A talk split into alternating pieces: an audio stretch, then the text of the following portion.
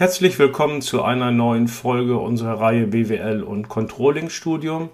Heute zur Folge 5 aus unserer Reihe Kostenrechnung. Und wir wollen uns heute mal beschäftigen mit kalkulatorischen Abschreibungen. Genauer wollen wir uns mal die Grundlagen von Abschreibungen genauer anschauen. Ja, und wenn wir uns mit Kostenrechnung beschäftigen, dann beschäftigen wir uns auch immer mit der Morgengenuss GmbH. Wer oder was ist die Morgengenuss GmbH? Die Morgengenuss ist ein fiktives mittelständisches Industrieunternehmen in Familienbesitz, das Kaffeemaschinen produziert und vertreibt auf der ganzen Welt, sowohl ähm, für den gewerblichen Bereich als auch für den Privatbereich. Die Geschäftsführerin ist Jenny Fair, der Firmensitz ist Hagen in Westfalen und die Morgengenuss beschäftigt ca. 1000 Mitarbeitende. Darunter sind der Controller Konrad Troller und die duale Studentin Rita Lastal, die seit kurzem bei der Morgengenuss GmbH beschäftigt ist und etwas mit der Kostenrechnung fremdelt. Und der Konrad Troller hat sich zur Aufgabe gemacht, der Rita die Kostenrechnung zu erläutern. Ja, und dann steigen wir auch direkt ein in die Funktion von Abschreibungen. Nach einer kurzen Kaffeepause, in der der Controller und die duale Studentin ihre E-Mails und Social-Media-Kanäle checkten, stand mit der Ermittlung der kalkulatorischen Abschreibungen das nächste wichtige Thema im Rahmen der Kostenartenrechnung an. Bei Abschreibungen handelt es sich um Werteverzehr. Abschreibungen stellen immer einen Aufwand oder Kosten dar, dem in der betreffenden Periode kein Auszahlungs- oder Ausgabenbetrag entspricht. Es gibt Abschreibungen beim Anlagevermögen und beim Umlagevermögen. Doch wollen wir uns nur schwerpunktmäßig mit den Abschreibungen bezüglich des Sachanlagevermögens beschäftigen. Denn bei den Abschreibungen auf das Umlaufvermögen oder beim Finanzanlagevermögen handelt es sich meist um außerplanmäßige Abschreibungen auf den Markt- oder Tageswert, begann Troller das Thema. Zwar kann es auch beim Sachanlagevermögen zu außerplanmäßigen Abschreibungen kommen, für die Kostenrechnung sind jedoch ausschließlich die planmäßigen Abschreibungen relevant, welche allgemein als periodisierter Werteverzehr bei langlebigen Vermögensgegenständen, nämlich beim Anlagevermögen, bezeichnet werden können. Dies nennt man auch die Funktion der periodengerechten Ermittlung des Werteverzehrs. Hm, merkte Rita an. Das klingt jetzt aber sehr theoretisch. Welche konkreten Gründe sprechen denn für die Vornahme von Abschreibungen in der Praxis? Hauptsächlich sprechen beim Anlagevermögen dafür drei Gründe, zählte Trolle auf. Materieller Verschleiß, wirtschaftlicher Verschleiß oder Verschleiß durch Fristablauf. Erstens. Beim materiellen Verschleiß wird der Anlagegegenstand bestimmungsgemäß benutzt. Durch die Nutzung verbrauchen sich mechanische Teile, Toleranzen werden größer, drehende Teile schlagen aus, Schalter fallen aus und so weiter. Zweitens. Werteverzehr infolge wirtschaftlichen Verschleißes bedeutet, dass der Vermögensgegenstand an sich funktionsfähig ist, aber wirtschaftlich ist er überholt. Als Beispiel können PCs und Laptops herangezogen werden. Technisch mag der Laptop noch funktionieren, doch durch seine Prozessorenausstattung ist er nicht mehr in der Lage, aktuelle Programmversionen oder große Datenmengen zu verarbeiten. Beziehungsweise die Verarbeitung ist außerordentlich langsam oder störanfällig geworden. Drittens. Verschleiß durch Fristablauf tritt bei immateriellen Vermögensgegenständen auf. Ein Betrieb hat Patente oder Lizenzen, zum Beispiel für Software, für eine bestimmte Zeitdauer erworben. Nach Ablauf der vertraglich festgelegten Nutzungsdauer hat das Unternehmen kein Nutzungsrecht mehr. Also hat sich das immaterielle Anlagegut während der Nutzungszeit verbraucht. Okay, nickte Rita, das kann ich nachvollziehen. Und wie ermittelt man jetzt planmäßige Abschreibungsbeträge auf das Anlagevermögen im Detail? Dafür benötigt man vier Bausteine. Erstens die Abschreibungssumme, zweitens den Abschreibungszeitraum oder das gesamte Nutzungspotenzial, drittens den erwarteten Liquidationserlös sowie viertens die Abschreibungsmethode.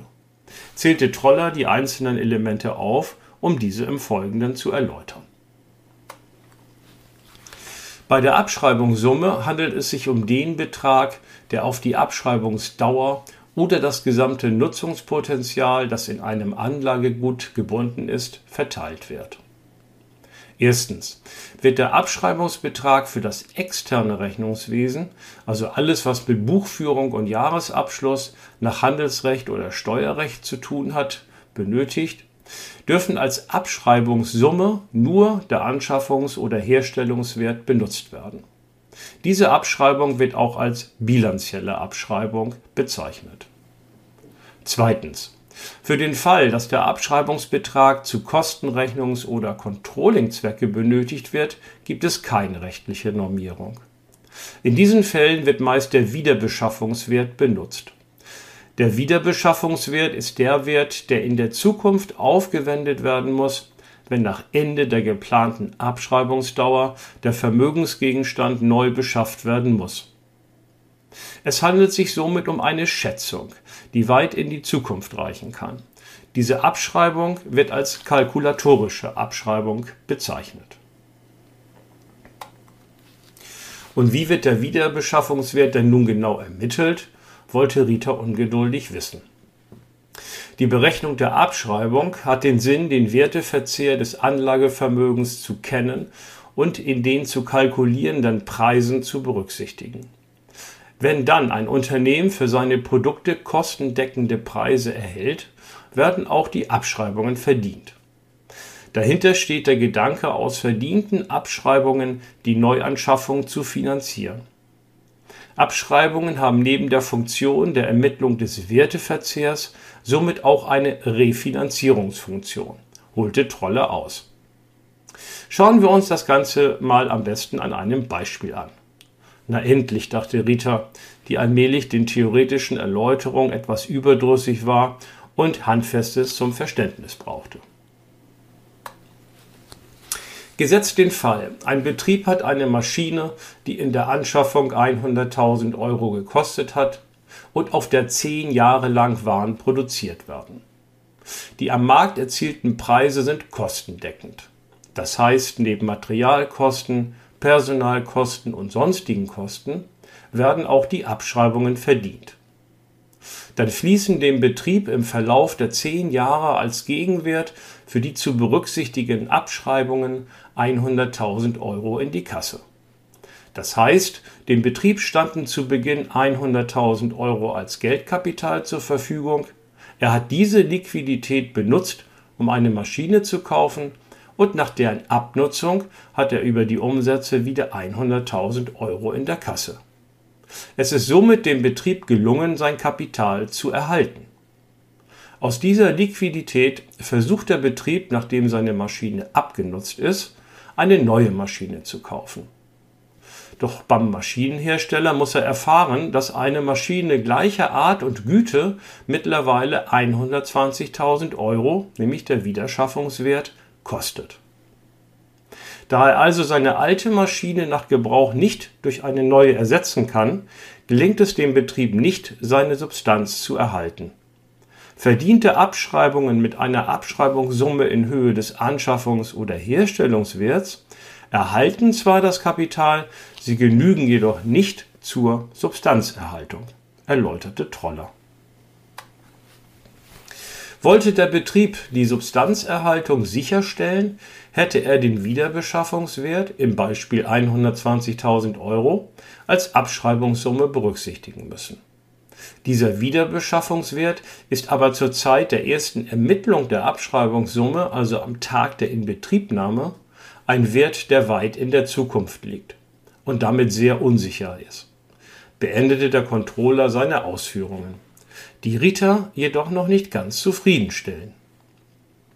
Also schlägt man pauschal immer 20 Prozent auf die Anschaffungs- oder Herstellungskosten eines Anlagegegenstandes drauf und man erhält dann den Wiederbeschaffungswert? stellte Rita provozierend fest. Nein, die 20 Prozent waren natürlich nur ein Beispielswert. Den entsprechenden Prozentwert muss natürlich jeder Betrieb für jeden Vermögensgegenstand vor dem Hintergrund der aktuellen und vor allem zukünftigen Marktbedingungen selber schätzen, was natürlich Fehleinschätzungen nicht ausschließt, erwiderte Troller.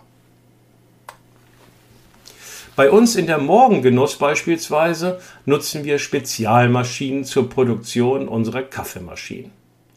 Da es nur sehr wenige Hersteller in diesem Marktsegment gibt und wir in den Herstellungsprozess mit eingebunden sind, werden die Preise individuell ausgehandelt und wir verzichten auf den Einsatz von Wiederbeschaffungswerten. Gleiches gilt für die Beschaffung langlebiger Betriebs- und Geschäftsausstattung. Hier bleiben die Preise im Zeitablauf zumeist stabil bei höherer Qualität und Funktionalität. Und wenn doch einmal bei Fahrzeugen, die wir zumeist ohnehin leasen, die Preise stark gestiegen sind, müssen unsere Vertriebler eben mal mit einer kleineren Modellreihe Vorlieb nehmen, schmunzelte der Controller. Daher setzen wir bei Gegenständen des Sachanlagevermögens vereinfacht die Anschaffungs- bzw. Herstellungswerte als Abschreibungssummen in der Kostenrechnung an. Puh, naja, das nennt man dann wohl einen Exkurs, lachte Rita vor sich hin. Kommen wir zum Abschreibungszeitraum bzw. Nutzungspotenzial. Als diesen bezeichnet man die geplante Nutzungszeit, auf die der Abschreibungsbetrag zu verteilen ist. Die geplante Nutzungszeit stellt eine Schätzung dar und die tatsächliche Nutzungszeit wird von der geschätzten Nutzungszeit zumeist abweichen. In der Regel wird die buchhalterische Nutzungszeit aus Gründen der kaufmännischen Vorsicht, aber auch zur Minimierung der Steuerlast in den Perioden der Nutzung eher kürzer als die tatsächliche Nutzungszeit angesetzt.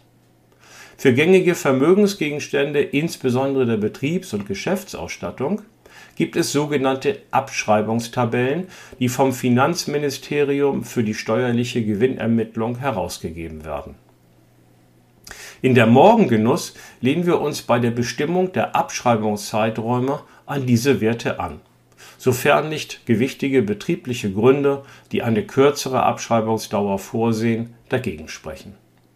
Unsere angeschafften Spezialmaschinen benötigen davon abweichend ohnehin individuell zu schätzende Nutzungsdauern, erörterte Troller Rita konnte dem zwar folgen, bezweifelte aber immer mehr, ob Abschreibung eines ihrer Lieblingsthemen aus der Kostenrechnung werden würde. Die genannten Abschreibungsdauern sind für eine Abschreibung, die die Abschreibungssumme auf die Abschreibungsdauer in zeitlicher Hinsicht verteilt, relevant. Diese Abschreibungsart wird folglich auch Zeitabschreibung genannt. Wenn die Abschreibung, also der Werteverzehr, auf die verbrauchte Leistung bezogen wird, wird von Leistungsabschreibung gesprochen. Dafür wird das gesamte in einem Vermögensgegenstand gebundene Leistungspotenzial benötigt. Hintergrund dieser Überlegung ist, dass ein Gegenstand im Laufe seiner Nutzung Teile des insgesamt zu Beginn vorhandenen Leistungspotenzials sukzessive abgibt. Dadurch wird er weniger wert. Dies wird im Rechnungswesen mittels Leistungsabschreibung abgebildet. In der Morgengenuss nutzen wir ausschließlich Methoden der Zeitabschreibung. Wir schauen uns die gängigen später im Zusammenhang mit der Beschreibung von Abschreibungsmethoden an einem Beispiel genauer an. Schloss Troller und kam zum nächsten Punkt. Ein nach Ende der Abschreibungsdauer zu erwartender Liquidationserlös also der Verkauf des abgenutzten Vermögensgegenstands am Markt vermindert den in der gesamten Nutzungszeit auftretenden Werteverzehr. Denn es wird dann nicht der gesamte Anschaffungswert verbraucht, sondern nur die Differenz zwischen Anschaffungswert und Liquidationserlös. Da der Liquidationserlös weit in der Zukunft liegt, ist seine Schätzung mit erheblicher Unsicherheit behaftet.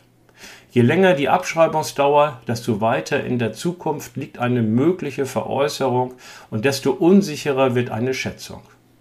Aus diesem Grund wird in den meisten Fällen in der Unternehmenspraxis auf die Berücksichtigung eines Liquidationserlöses verzichtet.